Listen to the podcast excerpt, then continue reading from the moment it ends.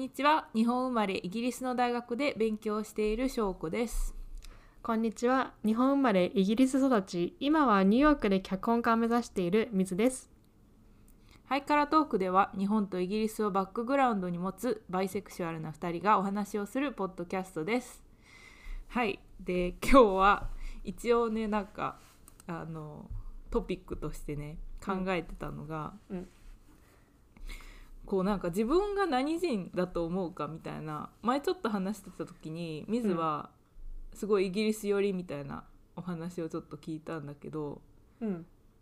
なんかどこでそう思うのかなとかどういう時にそう思うのかなとかいう話をちょっと聞いてみたいなと思って、ああ、ん。そうだね。うん。普通に自分の認識ではあの日系イギリス人だとうんうんうん。思ってるかなうんまあ、やっぱりイギリスで育ったっていうのがすごい大きくてまあ他にもイギリスで育ってその後日本に帰った帰国子女の人はいると思うんだけどでもやっぱりうん。長かったし、あと文化とか政治とかとのうんうん。アイデンティティがイギリスにあるっていうことであのうん。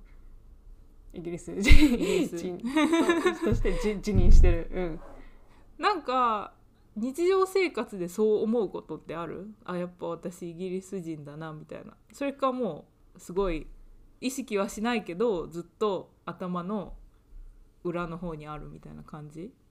うんそうだね。なんか多分君が自分のことを日本人だとがそのなんか常識っていうかそれが普通だと同じぐらいに自分のことイギリス人だと思ってると思う。思う、う。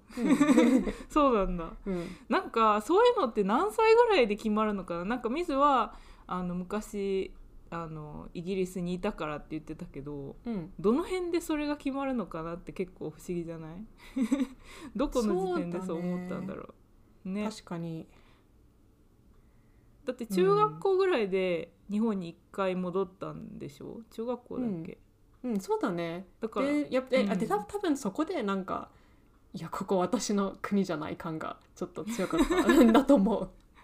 小学校ぐらいでじゃあ決まっちゃうのかな、うん、そうじゃない？でもやっぱりなんだろうあとどのぐらいその国の文化と関わりがある？例えばイギリスに住んでても日本人学校行ってる人とかは、うんそん。なあんまりイギリス人っていう認識はないと思うし、うん。うん、あと例えば周りに日本人の友達がすごいいっぱいいたとしたらその日本人としてのアイデンティティはもっと強かったかもしれないけどでもやっぱり普通にイギリス人として生活してたから、うんううん。ん、今でも普通にアメリカにに来てあイギリスイギリス人ですみたいな。う ん普通にうんそんな感じだからうん。そうだね。ね。家族が日本人でしょ？家族はもうバリバリの日本人でうんで水だけ違うみたいな感じでなんか違和感親とちょっと考え方違うなみたいな思ったことあった？あー。うーん。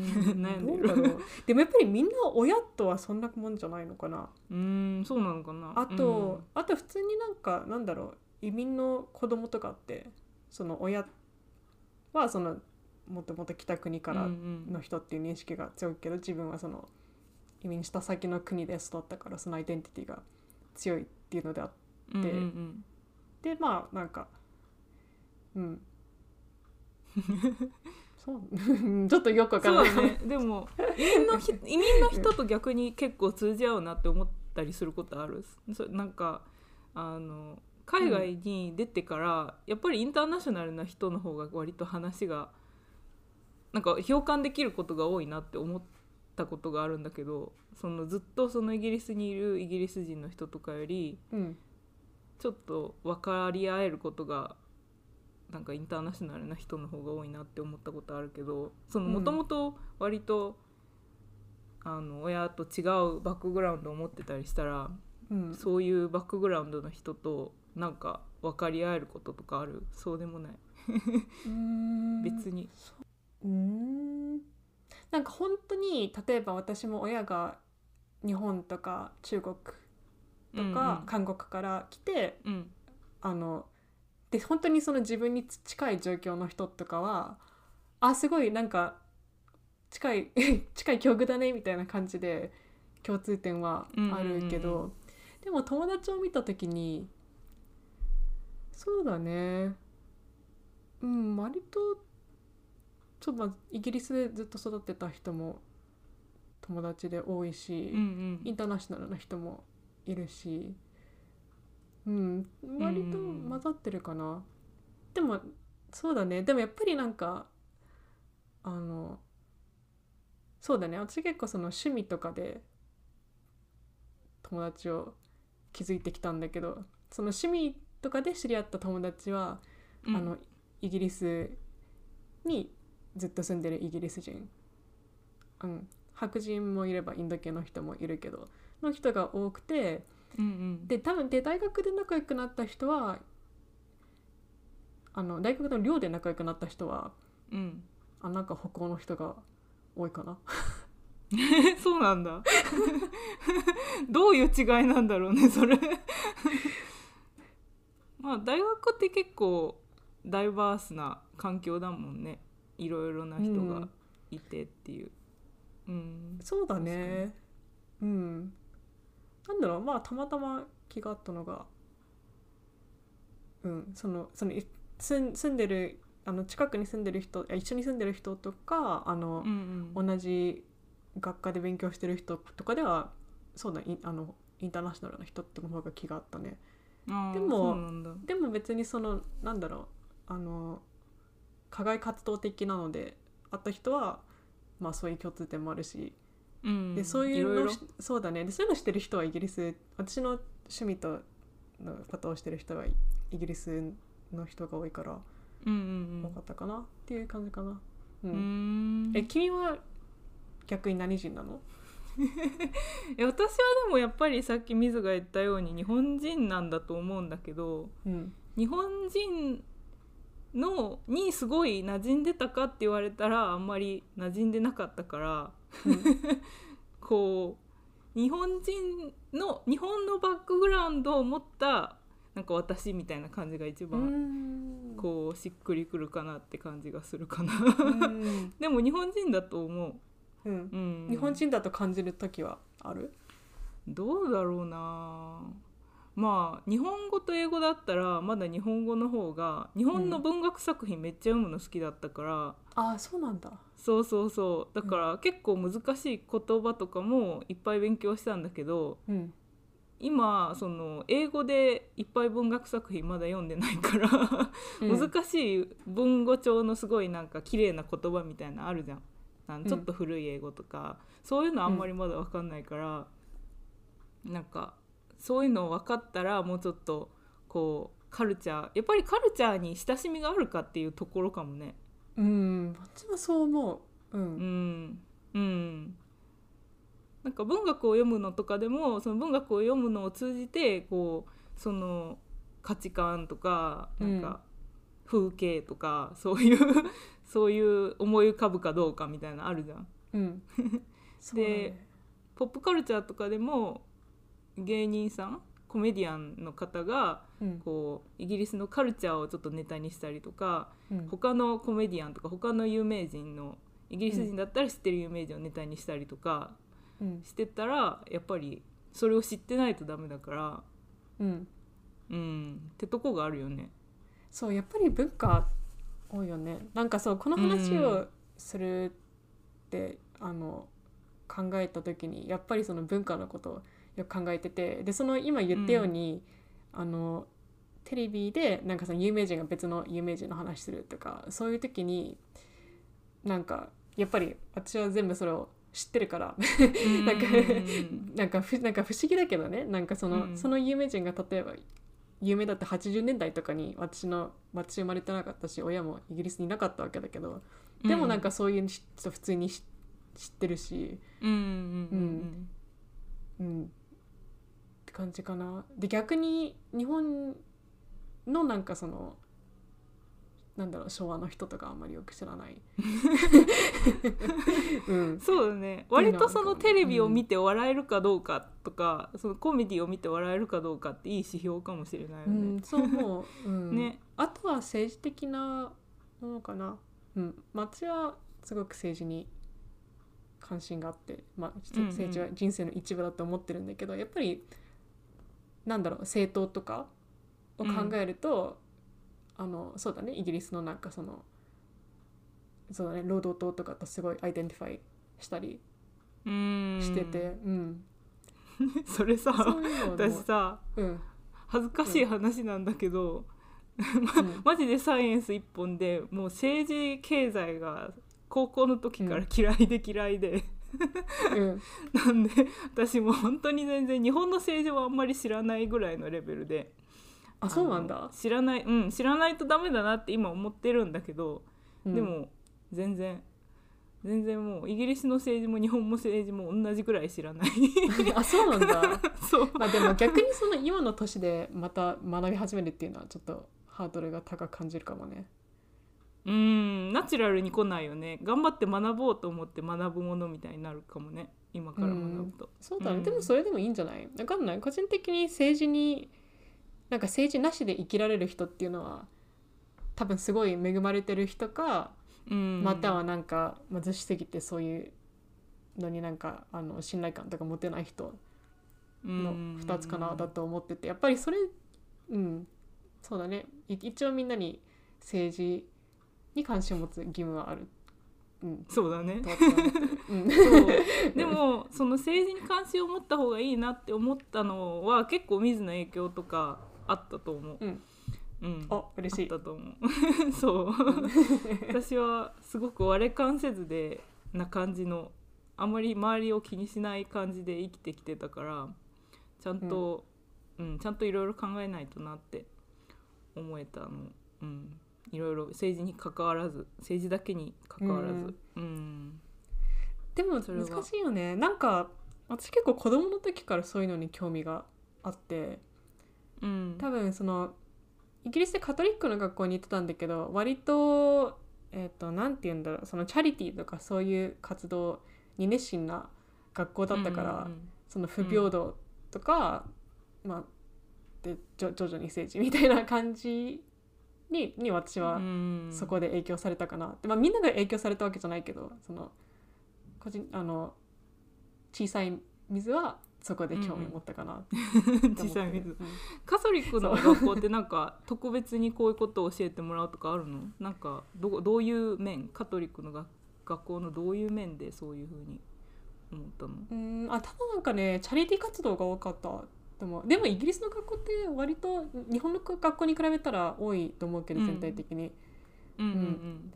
何するの？そうだね。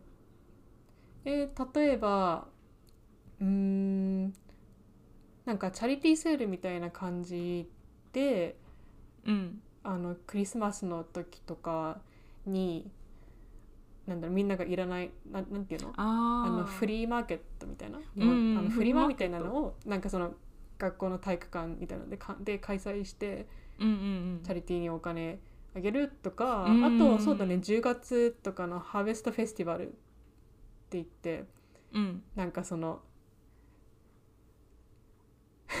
なんていうの？収穫なんていうの？そう収穫。そう。収穫を祝う、あのお祭りみたいな時になんかあの、うんうんうん。食料品をみんなで持っちゃってそれをなんかホームレスのシェルターとかにあの寄付したりするとかそういうが多かったかな、そうなんだ、うん、なんかそう、うんイベント系がすごい多かった、うん。日本だと文化祭とかでフリマとかは全然あるんだけどでもそれをチャリティーに募金しようっていうのがあんまりないよね多分。多分なかったと思う、そうお金をそうお金を稼ぐっていうことを学ぶっていうところまでは行くんだけどそれを必要なところにっていうところまではいかない感じがする。うん。あそうなんだ、うん、で高校でこっちで高校で大学受験した時に、うん。ボランティアとかしないとダメって言われるじゃん。うん。まあ最初は言われたからやり始めたとこあったんだけどうん、そのボランティアとかでもやっぱりコミュニティで、まあ、オックスファムっていうなんかあうん。なんだろうな。う ん古古本とか古いうん。古いなんか何でもいいんだけど、うん。をこうドネーションしてうん。でこういろいろなところに分配するみたいな感じのうん。あのお店があって、まあうん。オックスファムに限らずいろいろあるよね。うん、楽しい。よね、うんうんうん、私そういうチャリティーショップで本買うのすごい好き。すごく安く買えるから 大量に買えるし。あと確かにそうだね。アメリカに比べてもイギリスでそのなんかお店の種類とか多い気がする。そうん。のチャリティーショップの。うんうん、うん。そうそうそう。え販売してたの？してたしてた。本屋で、うん。そう。本屋がやっぱ好きで。しそ そう本屋と街の中に本屋と、えっと、古着屋さんと、まあ、雑貨屋さんみたいなとこが3つぐらいあったんだけど、やっぱ本屋が一番好きで本屋一番長く働いてた。う うんうんうん、うんそう。でちょっとあの時間空いたら本読んでていいしそうだよレジなんねだけど。ゆるいようんね、でもうんボランティアだから、でなんかうん。古い本の匂いを嗅ぎながらこう本の分別してるのとかすごい楽しくて、ねええー楽しい。楽しそそううそうそう。うん。でこうなんか買われていってるの見ると嬉しいじゃん。うんうん。みんな持ってきてそれが買われていってみたいな。うん。うんそうだね。でやっぱりえコミュニティに属してる意識とかそれがどういうふうにお金を回していっててどういうふうな人がお金を必要としてるかみたいなところをやっぱり自然と考えるよねそういうのしてたら、うん。そうだね。うん。そうだね。あとなんかイギリスやっぱりすごく昔から階級社会だから多分そのそうね、まあ、もちろんなんかその政府の政策とかもあると思うけど、そういう点であのビクトリア時代から結構そのチャリティー活動をしてた人がよくいたとあそうなんだ。うんそうそうだね。あのその名残かな。そうあの Barnardo's って知ってる？なんか子供向けのチャリティーなんだけどそれとかも結構古い気がする。ビクトリア時代ぐらいからしてるかな。うん、その名前は知らない？バーナーデス、 Barnardo's、うん。 Barnardo's うん。へえ、うん、えあとどこで働いてたの？えっとあとはまあチャリティー系だよね、うん。あの British Heart Foundations っていううん。心臓のあの病気のうん。チャリティーで、うん。そこは家具屋さんでうん。だから家具をあのいらなくなった家具引っ越す時とか家具全部持っていかないじゃん。うん。そしたらそれを取りに来てくれてそれを無料で取りに来てくれるから結構みんな利用しててうん。でそれを値段をつけて売るみたいな感じで、そこで働いててでそこであの買ったこともある。うん。家具うん。いいよね。いや楽しいよね、うん。チャリティーショップ。すごい好き、うん。いい。あとあのすごい可愛いあのぬいぐるみが。チャチャリティーショップって結構掘り出し物ない、ああるある。なんかあね。そう。そう。DVD とか本とか。うんうん。あこれなんか探してたけどなんかえあここにある。しかもすごい安いみたいな。それ楽しいよね そう、うん。テスコで売ってたテスコってなんかスーパーマーケットなんだけどぬいぐるみで、もう売ってなくて欲しかったやつが、うん。チャリティーショップに流れてて めっちゃ安く流れてて、めっちゃ嬉しかったの覚えてすてごい。すごいすそごい、う。チャリティーショップちょっとねあの夜の楽しい、うん、うん、いつも本買っちゃう、買っちゃうよね。うん。そう。あともう一つ聞きたかったのがうん、英語と日本語で喋ってる時人格変わるみたいな話聞いたことあるんだけど、うん、あ私個人がうんじゃなくてあ。そういう一般論として特に英語を学び始めたばっかりのこう日本人の人とかがうん。英語人格になって喋るみたいな話聞いたことあるんだけどわかる？それ。うん、あーそうだね。昔はもっとそういうことあるって思ってたけどうん。そうだね。なんかでももしかしたら別にただ人格が同じでそのうんうん。言語によって表現のされ方が違うかもしれないだけなんだけど、うんうんなんかにでも あとはその日本にいるからとか日本に、うんその昔はそうじゃなかったけど、まあ、高校生くらいの時からかなは、うん。日本にいる時の方がもっと性格悪かったと思う。でも多分それは日本にいるのが好きじゃなかったから。だって言語の問題じゃないかもしれないから。意地悪な言葉をより吸収してしまったっていう。そう。てかそうだな。んかうんもっとなんかオラオラしてたかな。うーんそうなんだ。で割と今でもそのオラオラしてるって見見られると思うけど。うんでも多分それうかな。はうんそう、うん。なんかうん。そうなんだよね。なんかうん。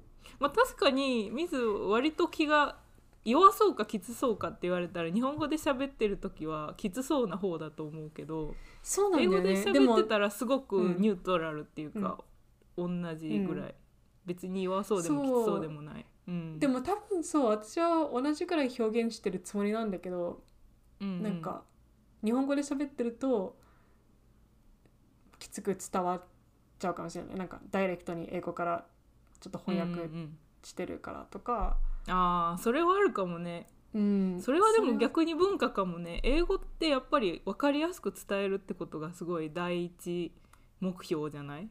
うん、でも日本語って割とオブラートに包んでニュアンスで伝える系の表現結構ない、うん。そうそう。だからそうだね。ね。言語もあるし文化っていうのもあると思うけど、うん、結構うん。その普通に英語で喋ってて例えばテレビ番組とかテレビついてたらなんか嫌いだったら嫌いって言うけど、うんうん。そのおあの親は日本人 日本人だからなんかそのあの日本人あの日本に行って親の家に行って、うん。テレビがついてて「あこのテレビ番組すごいなんか良くないよね」とか言ったら「いやこっち楽しんでるんだから そういうこと言わないで」ってすごい言われて。でも別にそのなんていうの個人的な攻撃を言ったわけではなくてただ私の意見を述べたからうん。別にそれ全然無視してくれていいんだけど、でも多うんうん分そういうところでちょっとそのカルチャーギャップがあるかなって思う。うん。確かにそれを英語で言われたらなんでっていうその議論に発展しそうだけどそれを日本語で言われたら、うん。あごめんってちょっとなるかも。そうそうみたいだ。うん、かな。確かに確かにね、だから人格は同じだと思うけど、多分その文化的なことによってう、ん。に日本語だともっときつく見られるかもしれないかな。ううん。ん。え君は？私もそう最初英語学びたての頃とかはちょっと英語を喋る人格を作らないと、なかなかムードに乗らない時があって例えばそれが顕著なのがアイエルツで、うん。アイエルツって英語の試験見ず多分受けたことないと思うんだけど そうイギリスのあのイギリス国外の人のための英語の試験なんだけど、うん。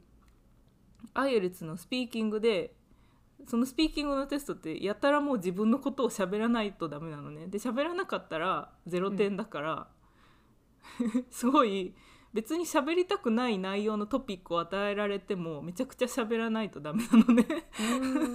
そう。うんうん、そう。それでだからあの最近行った場所についてあのお話ししてくださいって言われてうん。最近どこも行ってないないなみたいな。何も面白いことなかったなって思ってもうん。めちゃくちゃなんかハイテンションでこう、うん。めっちゃ面白いことあったみたいな感じで喋る人。大変だね。大変大変。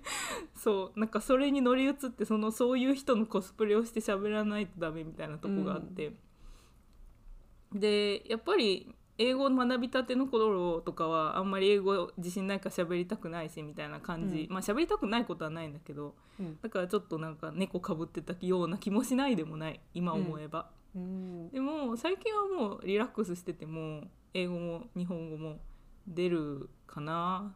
別に英語がうまいわけではなくてもこうハードルが自分の中でないからこう自分が思ったことをそのまま出せるから、別にどっちでもいいっていう感じ、感じではあるだからやっぱり、うん、人格が変わるのはやっぱり、まあ、苦手意識がある時とかの方が変わるのかなって思った。そうだね。ううんん確かに私が日本語でそのきつく見られるっていうのはその文化的なこともさっきも言ったけどでもしかしたらあとはその日本語が下手だってすごいあの思ってるから思ってるの？だからちょっとなんか「おーおーおーってなんか構えてるのかもしれない。思ってるの日本語下手じゃないよ。えそう日本語だとなんかねそその自分っていうのもなんだけどうん。その英語しゃ英語いや私結構頭いいと思うの。自分で。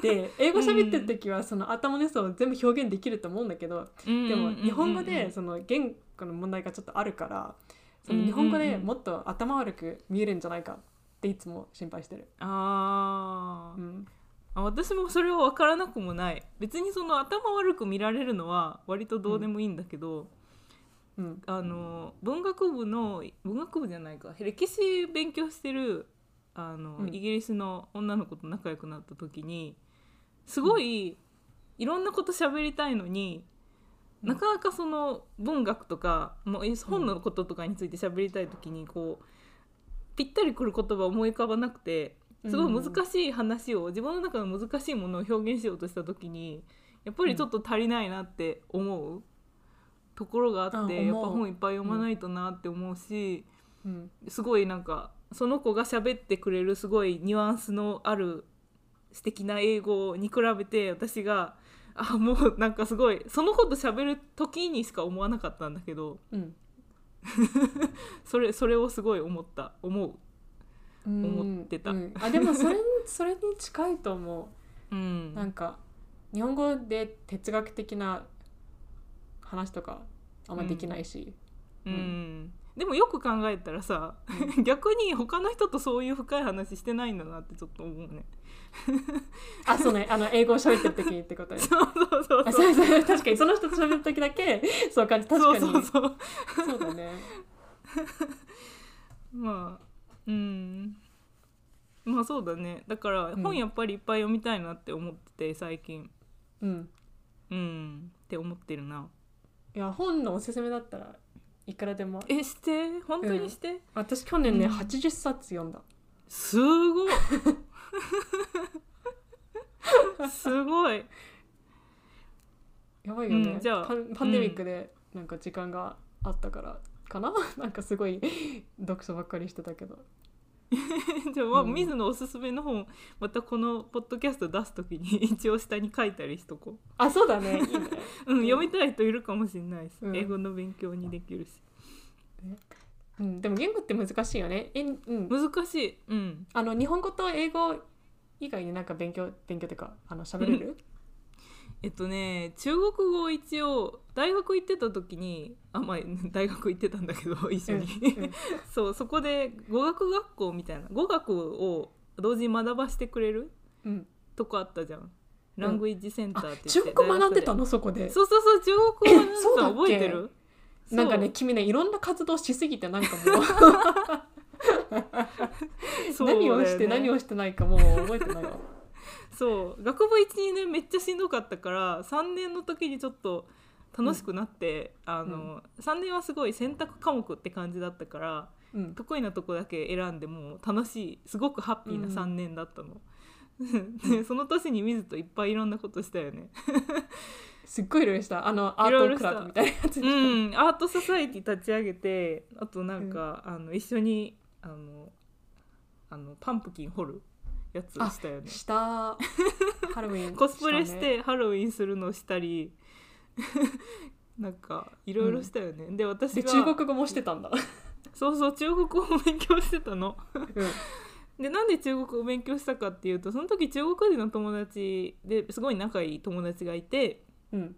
もう帰っちゃったんだけどうん。その子があの他の中国人の友達とやっぱ中国人多いからコミュニティ作るのね、うんでみんなで中国家料理食べに行く時に呼んでくれるからうん。行くんだけど、みんな結構優しくて英語で説明してくれたりするんだけど、うん。でも会話がめちゃくちゃ盛り上がる時にめちゃくちゃ盛り上がった時にうん。中国語なの。うんうん。でやっぱ盛り上がってるから説明するなんか余裕なくてみんなうんそうだよね。盛り上がってる時に限ってね。うんうん。でそれが辛くて 私は。あちょっと中国語を勉強したいってなったんだけどうん。なんかね今もうその中国人の子帰っちゃったしうん。モチベーションが下がってるね。あでもこれでちょっと面白い思い出したのがマレーシアの友達が、うん。あのその子は中国人の家族でうん。で英語も中国語も喋れるんだけど、うん。英語も中国語もまあマレーも喋れるんだけどうん。マレー語もでもどれもあんまり母国語じゃないみたいな感覚を持ってるっていう話をその時に聞いて、えー、面白い。面白いよね。でそれどういう感覚なんだろうってすごい、まあいろいろ話したんだけど私はその時圧倒的に日本語ができて英語ができないって感じでその子の英語は全然すごくよくできる英語で、その子も医学部行きたいって言って頑張って英語もしてたんだと思うんだけど、うんでもその子の感覚的にはそうなんだって。であと中国系のマレー人マレーシア人だったからうん。あのマレーシアも移住しようかなって思ってマレーシアから移住しようかなって思ってたらしくて家族がうんうん。だからその国籍とかアイデンティティもあんまりないみたいな。マレーシアはやっぱり私のホームじゃないしまあ中国に移住しようとしてるけど中国行ったことないしうん確か でイにギリスに来てまあイギリスでお医者さんやりたいからずっとイギリスにいるつもりだけど、うん。まあ、別にイギリス人じゃないみたいな。だからすごいアイデンティティクライシスがあるって、うん、言ってて。うん。そうなんだ。でもその母国語がなんかないっていうのがすごい面白いね。面白いよね。どんな感じなんだろうって思う。うん。ねなんかその両方母国語ですとか。うんうんうん。そうだね。うん。不思議。不思議だよね。なかなか。でも逆にそういう人と仲良くなるなって思う、私は。さっき言ったけどこうインター。ナショナルな人とやっぱより深くつながる。なんか友達はいっぱいできるけどうん。あのどういうバックグラウンドでも。うん。でもやっぱりちょっと分かってもらいやすいなっていうこう心の底みたいな、うん。繊細な部分みたいなのを分かってもらいやすいなって思うのは、うん。いろいろな国をやっぱ渡ってうん。こう自分ってなんだろうみたいなちょっと達観して見てる、このコミュニティに私は属してるんだみたいなことを疑いもなく信じてる人よりはうん。こう私は私みたいなちょっとできるじゃん。うんうん、あでもそれはそれは私もすごい思う。なんかちょっとアウトサイダー的な。ちょっとアウトサイダー感的な覚を持ってるそう。人うんどの方がうん。そうだね。そう。あともう一つはあのこの間ポッドキャストねお互いインタビューを受け受けたよ受ける予定水は今から受ける予定なんだけど、うん。ちょっとコラボみたいなのさせてもらう予定なんだけど、うんその時にインタビューしてくれた臨時でインタビューしてくれた人があの、うん。アメリカで生まれてで、でもまあ日本その生まれただけでそ、うん。育ったのとかもう記憶もないぐらいだと思うんだけど、うん。でもそのうん。アメリカで生まれたっていうことを覚えてるだけで、ちょっとそれだけでアウトサイダーな視点ができたみたいなうん。話をうん。その人のポッドキャストでされてて、うん。へーって。うん、そのちょっとアウトサイダーな視点っていうのはめちゃくちゃわかるんだけどうん。その自分が他の場所で生まれたっていう情報だけでそう思うものなんだっていうのがそうだね。うん、確かに。面白かった。面白いね、そうだね。まあ特にもしかしたら日本だとそういうことは珍しいから、うん、さらになんか覚えてたり違うって思ってたりするかもしれないね、確かにねそう言ってる人何人か見たことあるけどやっぱ記憶に残るもんね。あすこの人はすごい日本語し喋るし日本語しかできないって言ってるけど、うん。違う場所で生まれたんだっていうのなんかなんか残るっていうかなんか覚えてる、うん。友達とかでも。そうそう思う。結構なんか、うん。あとそういうそうだね。うん。そういうので結構アイデンティティとか持ってる人っていると思うんうん。それはでも全然キャラカルチャーとか自分の中にあるものっていうよりは情報だから面白くない？うそうだよね。多分ただそのなんか社会的なプレッシャーじゃないけどなんか。うん。うん。あなたはここで生まれたのよって言われ続けたっていう。うん。そうあとそうだね。なんか小さな違いとかでもあの大きく見える環境とかにいたらもっとさらにそれがアイデンティティ化していくのかな？どういうこと？どういうこと？うんなんかその周りの人からそああの言われ続けて、うんうんうんあとは例えばそのそれを言った時に周りの人が「えーそうなんだ」とかすごいなんかびっくりしたりしたら、うんうんさらに「あこれ ここれはなんか なんかすごいアイデンティティなのかな」みたいな。あー確かにそうだね。なるんじゃない、うん、逆にアウトサイダーっていうの周りの反応から知るのかもねそういう時は。だって私もうん日本に行った時に、特にそんなにあのなんていうの？イギリスから来ましたみたいなことはなかったけど 周りの人がそういうふうに反応するから。あ そうそうかって感じだった。うん、まあそうだね。確かに、結構納得したかもしれない。なんかそのあっちの趣味はコメディなんだけどそのコメディが好きな友達とか、コメディをしてた友達とかうん。のなんのイギリス人の子ってやっぱりでコメディそのアウトサイダー的な感覚を持ってる人がするものだからそれに惹かれたりそれとなんか共感できるみたいな人が多いから、うんうん。うん、だからそういうなんかそうだねそういう共通点があってみんな仲良くなるのかなっていうのを思ってた。でもやっぱりそうだよねぱりアウトサイダー的な視点を持ち込んでることによって面白くしてるコメディめちゃくちゃ多いよね。うんそう思う。まあそうだね、うん。コメディ幅広いからまあ、うんあの人によると思うけどでもそうだね。歴史的に見るとやっぱりそういうアウトサイダー的な人がししてることが多かったしそういう人たちがコメディでなんかイノベーションしたりするっていうことが多かったなと思あんまりそういうのないよね。そのトピックとしてそういうものを取り扱うお笑いって日本にあんまりないよね。うそうだね。確かに。なんかわかんなんだろう。うん。ね。漫才とかあんま見たことないからあんまコメントできないけど、うんえまあコメディの具体例ある？コメディの具体例なんかこういうコメディ面白かったとかある？うーんなんだろう。なんかねやっぱりそのコメディの味わい違う。うまみ？なんていうの？コメディのいいところ。うんうんうんうん。のの味わい深さかな？味わい深さ？の味わい深さ？の、なんかすごいいや違う。なのねどの何の単語を思い出そうとしてるのかちょっとわかんないんだけど。でもさその,、そうん。そのコメディに行ってすごいおお面白いって思う時。うんうん。はやっぱりそのその共感できるけどでもその物事を新しい視点から捉えることができたって思う時だと思う。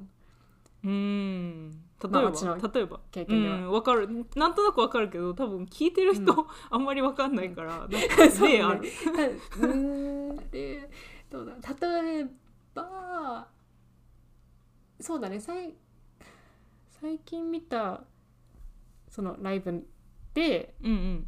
そのあっちの好きなコメディアンがうん。あのちょうど出産して12年経って割とすぐ。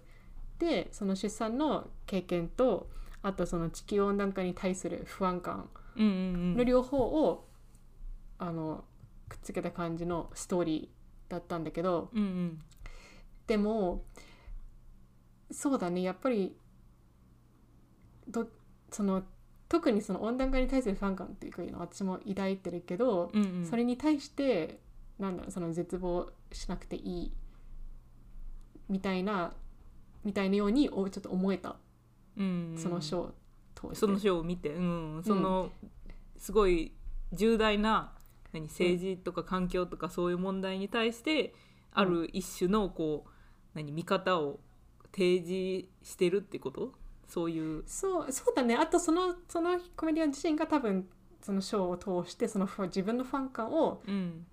なんだろうをなんかかん考えたりどうすれば、うんこれもうちょっとファン感をなくししたりできるんだろうみたいなうんことを考えてたからだと思うんだけど、そうで別にそのファン感は私はあったけどそのずっと考えてるとかじゃなくて、まあ、言われてみればそうだなって感じだったんだけど、やっぱりそのショーを通してそのそうだねその物事の重大さを知ると同時にうんうん。でもだからといって絶望ししなんかししなきゃいけないってわけじゃないんだみたいな。う。ん。まあ、コメディってそういうとこあるもんね。一応笑いに変えるわけだから、なんだろう、うん、そうそう。問題提起するけどこうでも生きていくよねみたいなそういううん。ちょっと、ちょっと励ましみたいなとこあるよね。だからそうだね。なんかその例で伝わるかな、伝わるといいけどでもそんな感じでやっぱり物事の新しい見方あと普通になんだろう、くだらないコメディ。例えば うん。なんかその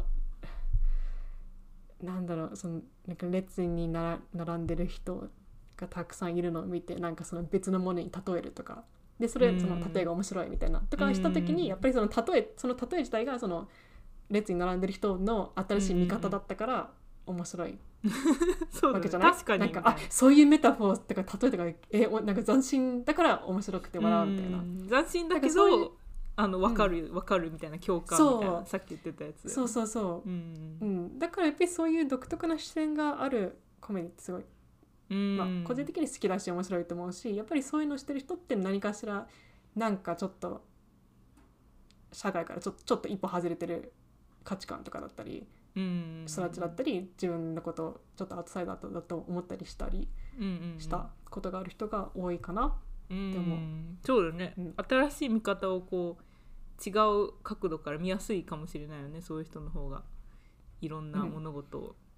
でそ最後に一つだけいいその妊婦さんはどういうふうにその妊婦さんであることの不安と温暖化をつなげてたの、ああいやなんかねその出産した後だったんだけどうん。あのやっぱりその自分の子供がうんうん、14歳とかの時にもうその,、うんあのクライシスが始まる、あー。こうよくまあ、結構そのよく言われてるじゃん。そのうんうん。2000何年になったらもうなんかすごうんうんうんいいろんな社会問題が地球温暖化によって引き起こされるみたいな。うんうんうんうん、ででだからその本当はその子供も産もうかどうか迷ってたその温暖化に良くうんないから。うんでもやっぱりその自分と同じようにこう希望を持っていける人をうん産む？作る？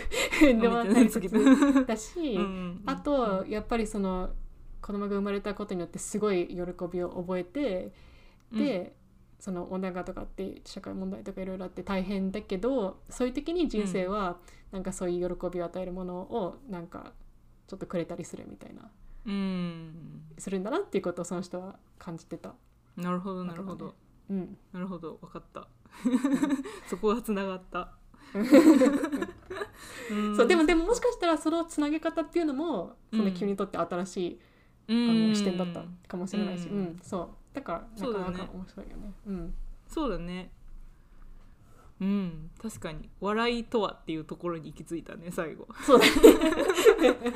哲学的な。水は水はでも脚本家を目指してたらやっぱりそういう分析をしてどういうものが面白いものにつながるんだろうって考えないとダメだもんね。うん、そう。でもやっぱりね、恵まれてる環境で育ってきた人とかうん。ですごくそんななんか言うことがその脚本書くとかその作品を作ることでなんかあんまり言うことがないんだなって思う。そのあんまりいろんなこと経験してないから。